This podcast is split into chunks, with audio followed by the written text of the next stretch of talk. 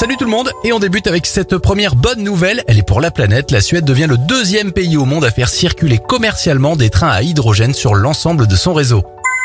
Direction les États-Unis, plus précisément dans l'Oregon, l'État proposera à partir de septembre des protections hygiéniques gratuites dans les écoles publiques. Les établissements scolaires recevront en plus un soutien financier de la part de l'État. Et enfin, pour euh, remercier les pompiers qui ont combattu les flammes dans le Var, le club du rugby du RC Toulon va leur offrir des places gratuites à l'occasion de l'ouverture de la saison.